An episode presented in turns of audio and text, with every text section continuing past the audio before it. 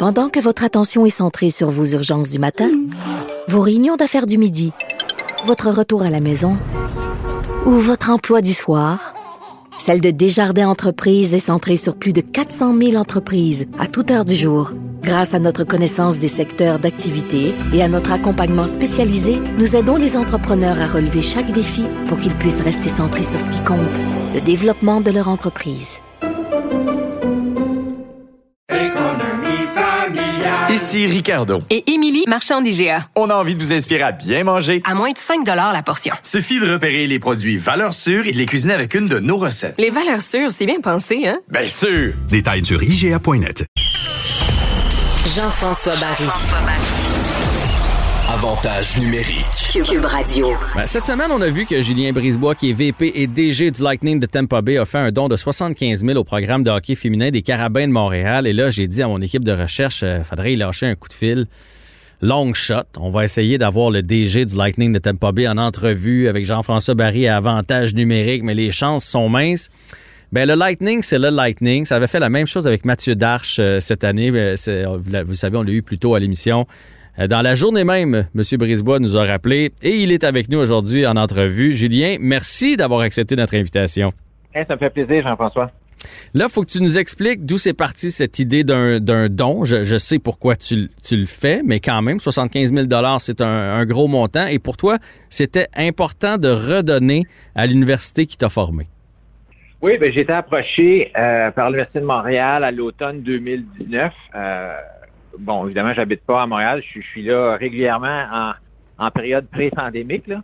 Euh, et j'avais rencontré les, les gens de l'université, euh, à commencer par Manon Simard, qui est la directrice du programme des Carabins, et en janvier 2020.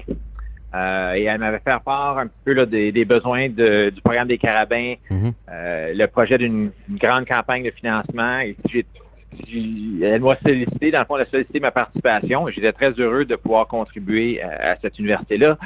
Euh, D'abord parce que je, je crois à la poursuite du bonheur. C'est un- ça fait drôle à dire, mais Ouais, c'est très universel chez l'humain. Tout le monde veut être heureux, puis je suis pas différent. Moi aussi, je veux être heureux. Puis une façon facile de se créer du bonheur, c'est d'aider les gens, c'est de donner au suivant. Puis tout le monde peut faire ça à l'intérieur de ses moyens. Donner, ça contribue à notre bonheur parce que ça nourrit l'âme. Alors, déjà là, là j'étais déjà gagné à, à la cause. Et quand on ajoute au, au euh, à ça le fait que, ben, je suis fier d'être un diplômé de l'Université de Montréal. C'est une des grandes institutions qu'on a au Québec. C'est une des plus grandes universités au monde. Elle se classe régulièrement comme étant l'université, la meilleure université francophone au monde. Plus du quart des étudiants universitaires au Québec sont inscrits à l'Université de Montréal. Alors, je suis fier d'être associé à cette université-là et je crois qu'en tant que diplômé, j'ai une responsabilité de la faire rayonner et de redonner à cette grande institution qu'est l'Université de Montréal. Alors, c'est un peu comme ça que ça s'est fait. Mhm. La condition que j'avais, c'était que, bon, moi, je gagne ma vie dans le monde du hockey. Je suis associé à ce sport-là. Je voulais que les sommes que j'allais euh, remettre à l'université soient utilisées pour le programme de hockey féminin de- des Carabins. Alors, c'est un petit peu comme, ça a été ça un petit peu la genèse du, du don euh, qu'on a annoncé cette semaine. On espérait faire l'annonce au printemps 2020, mais là, avec la pandémie, tout a été euh, reporté. Et puis, euh, l'université jugeait que c'était euh, un moment opportun cette semaine de faire l'annonce. Alors, ça m'a fait plaisir de, de participer à cette annonce-là dont, dont je suis très fier. Et je suis fier d'être associé à ces athlètes-là. Parce que quand on regarde là, la pyramide euh, du hockey féminin à l'échelle mondiale, là, le sommet, c'est probablement les équipes nationales. Mhm. Ensuite, il y, a, il y a quelques équipes professionnelles, euh, entre autres en Europe, mais en, en Amérique du Nord un petit peu aussi. Mais le, pipeline euh, qui vient approvisionner ces, grandes équipes-là, c'est souvent les, programmes universitaires, entre autres les programmes universitaires canadiens qui, pa- qui participent dans le U-Sport, dont les Carabins. Mais les Carabins, même si c'est une, une jeune formation qui a, je pense, seulement une douzaine d'années, ben, elle a déjà deux championnats nationaux. Euh, généralement, elle finit toujours euh, première, deuxième, troisième, année après année. Alors, c'est un privilège moi d'être associé à ces grands athlètes-là. Euh, c'est- beau de t'entendre parler de ton université, puis c'est très américain. Je trouve c'est très anglophone, en fait, que je devrais dire, euh, cette, cette fierté-là de où est-ce qu'on est passé, qui nous a formés, de redonner aux jeunes qui passent par là. J'espère qu'il y en a d'autres qui vont suivre ton exemple et qui, qui- vont peut-être donner ou s'impliquer de différentes façons dans les universités québécoises, parce que c'est une fierté qu'on a, puis il faut, faut le faire. Est-ce que tu avais déjà cette fierté-là lorsque tu étais ici au Québec, ou c'est justement d'être aux États États-Unis, de voir comment ça se passe là-bas, qui t'a amené à réfléchir de cette façon-là? Ben, j'ai étudié à l'Université de Montréal, évidemment, mais j'ai étudié euh, aussi à Concordia, euh, au Québec. Euh, j'ai étudié à une université américaine, à Case Western Reserve à Cleveland, où j'ai étudié le droit également. Alors, j'ai, pu voir au fil du temps que c'était plus dans les mœurs du côté anglophone, surtout en Amérique du Nord, parce que je pense que c'est moins le cas au Royaume-Uni. Mais en Amérique du Nord, c'est dans les mœurs de redonner à sa à son alma mater. Alors, au début, peut-être que quand tu es un jeune diplômé, peut-être que c'est 100 dollars par année ton engagement. Puis éventuellement, peut-être que ça monte à 200, puis peut-être que ça monte à 500 selon, euh, selon ce que tu es en mesure de faire. Mais à la quantité de diplômés qu'il y a à l'Université de Montréal, on parle de centaines de milliers de personnes, Mhm. si tout le monde y faisait euh, une, une petite contribution euh, selon, selon ses moyens, ou une plus grande si on est en mesure d'en faire plus, d'en donner plus, c'est pas long qu'on on, on additionne des millions. Là. Et puis, ça va faire une grande différence. Parce que si on veut maintenir ces grandes, euh, ces grandes universités francophones-là et les, standards de ces universités-là et, et maintenir la compétitivité de nos universités, ben, en Amérique du Nord, c'est sûr qu'elles compétitionnent avec les universités anglophones canadiennes et américaines. Et si on veut se battre à armes égales, ben, il faut que les diplômés, on, on fasse notre part et qu'on redonne à nos universités, nous aussi. Là, tu as choisi le programme de hockey féminin. Euh, tu es un DG important, influent dans la Ligue nationale de hockey. Tu es quand même le DG euh, champion en titre aux dernières nouvelles. Euh, Peut-être même le prochain aussi, parce que le Lightning va bien, on en reparlera tout à l'heure. Est-ce que ça te donne le goût, là, tu t'es investi financièrement, de t'investir dans le hockey féminin? Parce que si tu décidais de prendre les choses en main, euh, d'impliquer la Ligue nationale, d'impliquer tes contacts, tu serais capable de faire une différence là, pour avoir un plus grand rayonnement pour le hockey féminin. Est-ce que ce don-là laisse présager autre chose pour toi? Ben, je dirais, je vais toujours rester disponible si, euh, si Isabelle Leclerc ou Daniel Sauvageau ou, une joueuse de l'équipe veulent me contacter ou même quelqu'un qui serait d'un autre programme que les Carabins, je vais toujours être disponible si je peux aider. En même temps, entre mon mes deux grandes responsabilités là, au quotidien qui sont d'être père de famille, puis de voir à, à l'éducation, puis à élever mes deux garçons, et puis être DG du Lightning, euh, mon horaire est déjà assez chargé. Alors, ça, ça, ça, occupe le gros de mon temps, mais je demeure disponible à la mesure où euh, il y a une opportunité pour moi d'en faire plus ou de, de, de m'engager euh, autrement. C'est cer- c'est certain que je serais réceptif. là. Ouais, des fois, on a juste besoin d'un petit coup de fil. Là. Euh, Daniel Sauvageau qui appelle Julien Brisebois qui fait Peux-tu juste les peux-tu juste les appeler pour les convaincre? Ça ajoute du ça ajoute du poids parce que le hockey féminin, on l'a vécu ici avec les Canadiennes. Si on veut susciter de l'intérêt, euh, va falloir qu'il se passe quelque chose. Je sais pas de quelle façon. Est-ce que c'est en étant chapeauté par la Ligue nationale, en ayant des hommes d'affaires comme toi ou comme quelqu'un d'autre derrière, mais si on veut que le sport ait un rayonnement et vive de lui-même un jour, que la Ligue soit autosuffisante, va falloir qu'il y ait des gens qui prennent ça en charge. Effectivement, et ça ne sera probablement pas une personne ou une organisation.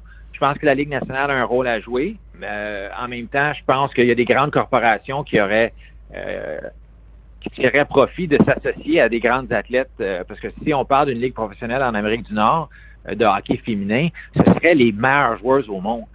Et euh, tu associerais ta, ta propre marque, ta compagnie, ton produit, tes produits aux meilleurs athlètes au monde. Et généralement, c'est bon pour la marque de commerce quand on est capable de faire ça. Euh, je l'ai mentionné plus tôt cette semaine aussi, c'est très rare que quand tu es parmi les meilleurs au monde dans un domaine, que tu ne réussis pas à gagner ta vie en pratiquant cette activité-là. Hmm. Et euh, je pense que ce n'est qu'une question de temps avant que les meilleurs joueurs de hockey au monde soient en mesure de, de gagner leur vie à pratiquer le, le, le sport qu'est le hockey. Écoute, Julien, c'est très inspirant de, de t'entendre. On, on connaît le, le DG, on sait à, quel point aussi tu es, un gars euh, ben, brillant en droit, mais aussi euh, fiscaliste, parce que euh, on a toute la masse salariale à gérer. Euh, maintenant, quand on est DG, c'est pas juste de transiger des joueurs, c'est de s'occuper euh, des finances euh, de l'équipe euh, du même coup. Puis là, tu nous parles euh, du bonheur de donner, tu nous parles de ton rôle de père de famille. Donc, c'est c'est le fun de découvrir de cette façon-là aussi. Fait que je te félicite pour ton don, première des choses. Mais là, je veux quand même qu'on parle un petit peu du Lightning. Ça, ça te dérange pas que je me risque avec quelques questions sur notre équipe de Tampa Bay? Non, vas-y fort. Euh, ben là, je veux savoir, j'ai entendu cette, nouvelle, cette nouvelle-là cette semaine. Vous avez commencé à vacciner les joueurs. Il y a des joueurs du Lightning qui ont commencé à être vaccinés. Vous êtes dans les privilégiés dans l'État de la Floride? Euh, oui, en Floride, la, la vaccination, euh, le critère maintenant, c'est 18 ans et plus. Euh, alors, euh, ça, ça, ça l'a permis à, dans le fond, tous les gens qui veulent être vaccinés, de soit déjà être vaccinés ou d'avoir un rendez-vous dans les prochains jours, prochaines semaines pour être vaccinés. On a certains membres de notre organisation qui, qui rencontraient d'autres critères au préalable euh, pour, pour, des raisons de santé, d'antécédents euh, au niveau de la santé. Mais effectivement, là, très prochainement, euh, pas mal tous les gens de notre organisation qui veulent avoir le vaccin vont avoir au moins reçu leur, première dose d'ici euh, une semaine, je dirais. Bon, mais ça, c'est une bonne nouvelle. Parlons maintenant de ce qui se passe sur la patinoire. Le Lightning est premier avec 50 points. Vous êtes fait chauffer les fesses plus que je pensais par euh, l'autre équipe de la Floride, les Panthers, qui sont aussi à 50 points. Euh, je ne sais pas si c'est parce que là, cette année, on dirait que la Ligue est divisée en quatre. Puis nous autres, évidemment, on donne plus d'intérêt à la division du Nord parce que le Canadien est dedans. Mais il me semble qu'on entend moins parler du Lightning. On dirait qu'on vous prend pour acquis, mais vous avez encore une équipe qui peut aller chercher la Coupe Stanley, surtout que là, il y a un coup de sheriff là, qui s'en vient. Euh, fait que vous êtes des aspirants sérieux. Euh, est-ce que tu t'attends à bouger d'ici la date limite des transactions pour euh, continuer d'améliorer ton équipe ou vous êtes trop pris sous la masse salariale? Bien, je dirais qu'on étudie et on est à la recherche d'opportunités pour améliorer notre équipe. Ça, c'est un, travail constant. C'est 365 jours par année. Euh, l'avantage de, cette période-ci, c'est que généralement, il y a plus d'opportunités de, conclure des transactions pour toutes sortes de raisons euh, dans les euh, dans les semaines et dans les jours qui, qui précèdent la date limite des transactions. Ceci étant dit, je dois quand même tempérer les, les attentes parce que on n'a pas d'espace sur le plafond salarial. Mhm. Euh, on a pris la décision dans l'entre-saison d'utiliser tout l'argent qui allait nous être alloué cette année euh, sur le plafond salarial pour bâtir l'équipe qu'on a en ce moment. Euh, c'est une équipe que j'aime. comme tu l'as mentionné, c'est une équipe qui est compétitive, qui peut de façon légitime aspirer à la Coupe Stanley telle qu'elle est en ce moment. malheureusement, on n'est pas les, seuls qui peuvent dire ça. Il y a plusieurs bonnes équipes, comme c'est le cas à chaque année, puis il n'y en a seulement qu'une qui va pouvoir remporter la Coupe Stanley. Mais j'aime notre équipe. Euh, je crois en cette équipe-là. C'est des joueurs qui ont prouvé par le passé qu'ils sont capables de remporter la Coupe Stanley. S'il y a une opportunité qui se présente, c'est certain qu'on va l'explorer et si euh, elle peut se matérialiser, tant mieux. Mais en même temps, nous avons aucun espace sur le plafond salarial. Euh, la semaine dernière à Dallas, on a dû jouer à court d'un homme justement parce qu'on n'avait plus suffisamment d'espace pour pour aligner 18 patineurs. Alors, c'est à ce point-là serré qu'on est cette année. Puis on le savait d'entrée de jeu. Et puis, on, a commencé la saison en se disant que fort probablement notre seule addition en cours de route, ça allait être Nikita Kucherov euh, le, temps venu en séries éliminatoires.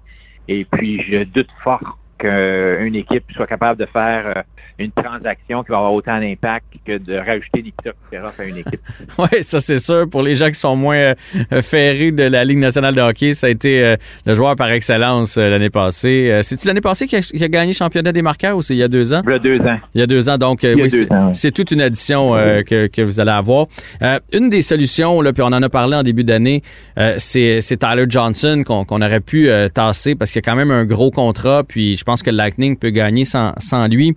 Euh, mais je veux savoir à quel point c'est difficile pour un DG lorsqu'un joueur a fait partie de l'édition qui a gagné la Coupe Stanley. Donc, on est un peu redevable. Il a, gagné, il a donné une Coupe Stanley à la ville. Euh, il a fait partie de cette équipe-là. Puis après ça, est-ce qu'il y a comme une espèce de sentiment de je, je, peux pas le tasser, je peux, je peux pas l'envoyer dans les mineurs même si je le paye parce que j'y dois quelque chose? C'est-tu difficile pour un DG?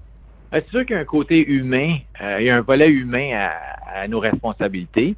Euh, mais en même temps, euh, notre réalité, surtout euh, compte tenu là, des, des, dommages créés à notre, à notre industrie par la pandémie et aux revenus de, notre industrie en raison de la pandémie, c'est qu'il y a très peu de nouvel espace qui se crée dans la Ligue nationale à titre de, d'espace de, de, plafond salarial. Il y a des décisions qui doivent être prises. Euh, il y a de jeunes joueurs qui méritent des augmentations de salaire et qui sont en droit de les obtenir. Nous, l'été dernier ou l'entre-saison dernier, on a dû euh, offrir des, augmentations de salaire à Tony Cirelli, à Eric Cernak, Mikhail Sergachev. Euh, c'est certain que si je paye ces joueurs-là et que j'étais déjà à côté au plafond salarial avant avant ces augmentations-là, ben quelqu'un quelqu'un va devoir quitter l'organisation. il y a des décisions qui ont été prises en, en ce sens lorsqu'on a échangé Cédric Paquette puis Baden Coburn, puis on a on n'a pas retenu euh, Kevin Shattenkirk, euh, qui, était un élément important de notre équipe l'année dernière. mais c'est la réalité de notre sport. On, on, gère des individus, on gère euh, des équipes, on gère du personnel, mais on gère aussi l'espace du plafond salarial, qui est une ressource limitée. Et on essaie de faire le, le plus possible avec cette, cette ressource. Julien Brisebois, un grand merci pour l'entrevue. Bravo encore une fois pour ce don de 75 000 au programme de hockey féminin des Carabins de Montréal et bonne chance pour euh, le reste de la saison avec le Lightning et les séries de la Coupe Stanley. Merci beaucoup, Jean-François. Salut.